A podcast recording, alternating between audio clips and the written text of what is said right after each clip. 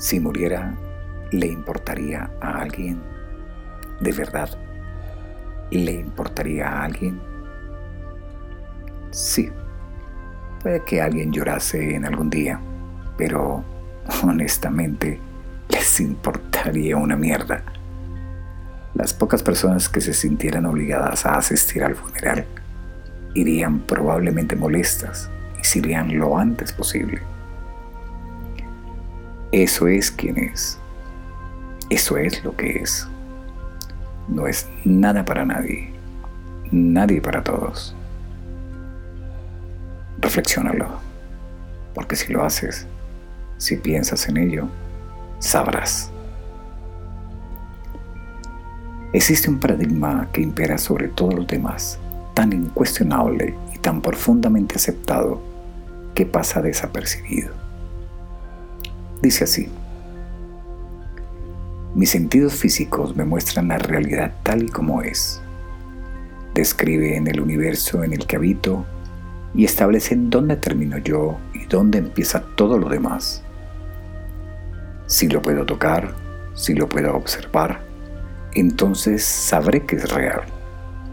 Si no soy capaz de percibirlo o de cuantificar sus efectos en el mundo, es evidente que no existe. Pero hay otro paradigma que algunos intuyen y que podría ser la antítesis del anterior. Todo aquello que percibo a través de los sentidos es una mera proyección de mi mente. Nada de lo que veo significa nada. Con los ojos abiertos, la visión es imposible. Esto resulta difícil de aceptar cuando te han enseñado a no ver salvo con los ojos o a no escuchar salvo con los oídos. Pero si esto fuese así, ¿con qué ojos ves mientras sueñas? La percepción sensorial nos presenta el mundo ilusorio de los opuestos, de los principios y los finales, de los héroes y los villanos de la luz y la oscuridad. Un mundo de incertidumbres donde una vez inmerso en él, ya no volverás a estar seguro de nada. Hoy creerás unas cosas y mañana otras.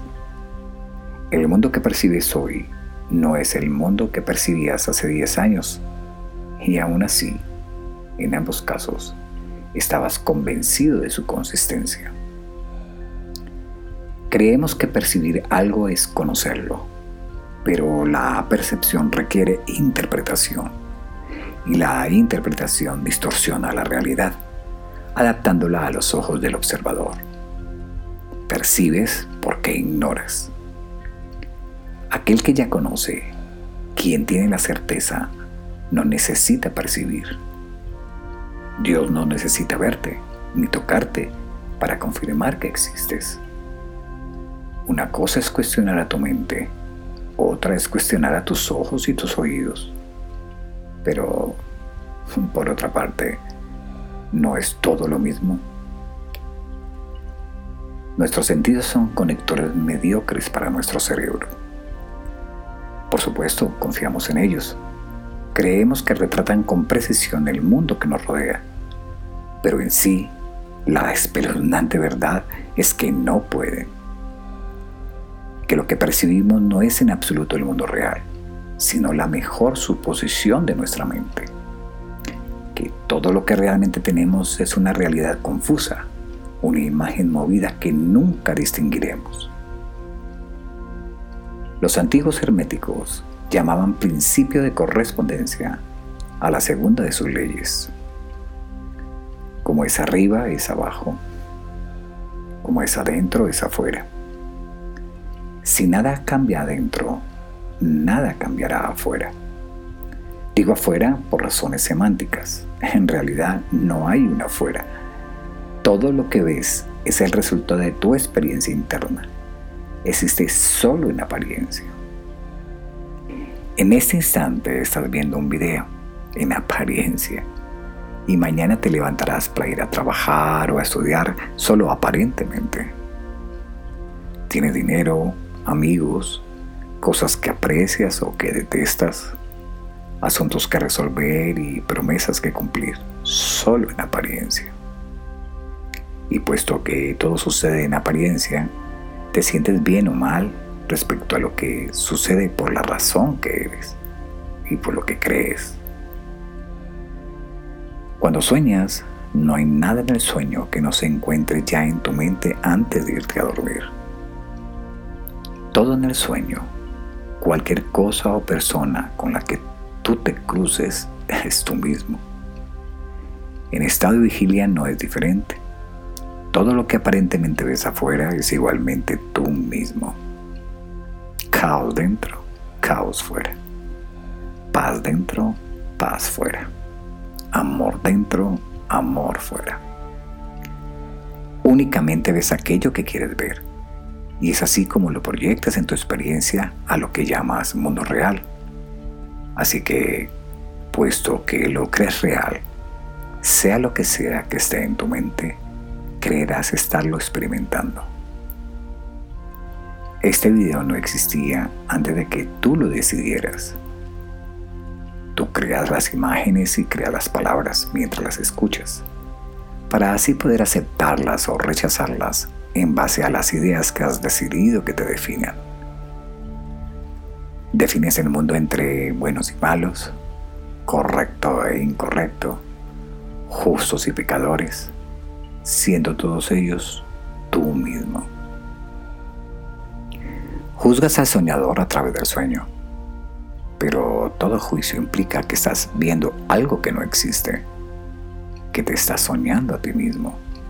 En presencia del conocimiento, el juicio carece de sentido. Aquel que ya conoce no emite juicio alguno precisamente porque ya conoce.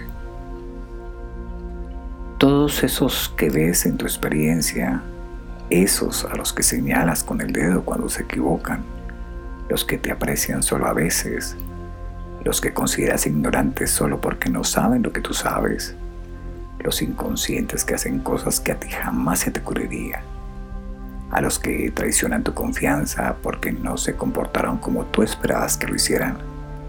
Son solo chivos expiatorios sobre quienes cargas tu propia culpabilidad.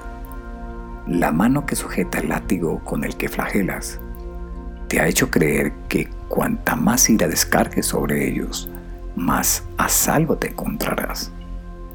Pero puedes comprenderte a ti mismo separado de los demás. Y esto se debe a que tú separado no significas nada. El ego ha creado para ti un universo pensado para resolver los problemas que él mismo ha generado y cubrir las necesidades que él mismo ha impuesto. Es irrelevante cuántos dramas seas capaz de enfrentar en tu vida. Siempre habrá legiones esperándote, ya que el ego se alimenta del conflicto y de la lucha que mantiene para superarlos. Tal y como él interpreta el mundo, la batalla es su garantía de supervivencia. Pero la única victoria que vale la pena conseguir es aquella que no supone esfuerzo alguno alcanzar. La sensación de esfuerzo debería hacerte sospechar si realmente estás haciendo lo que deseas y qué precio estás pagando por ello. El único esfuerzo que tendrá sentido es el que sirva para deshacer aquello que has inventado. Pero este esfuerzo será necesario únicamente hasta que comprendas que cualquier esfuerzo en sí mismo es innecesario.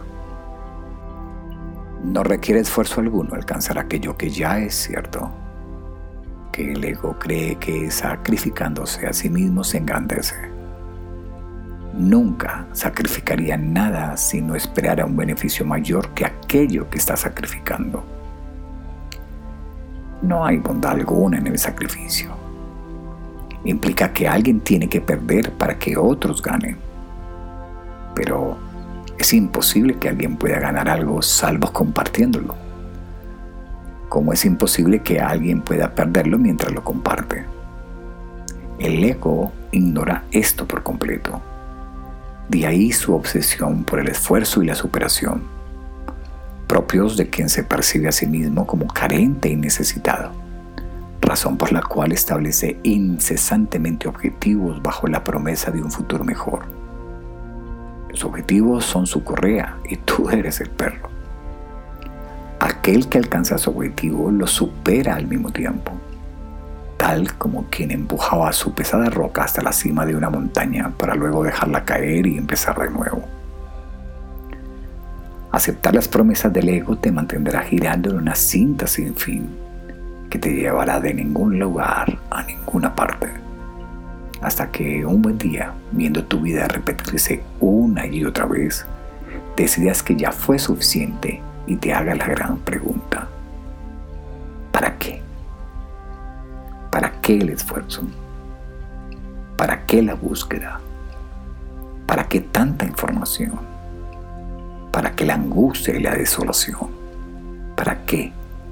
Te preguntarás, ¿he existido yo? ¿Para qué seguiré intentándolo? Si no tienes miedo y compartes una perfecta paz con todos los que te rodean, solo entonces puedes estar seguro de que has aprendido algo. Eso es lo que hace Dios para ayudar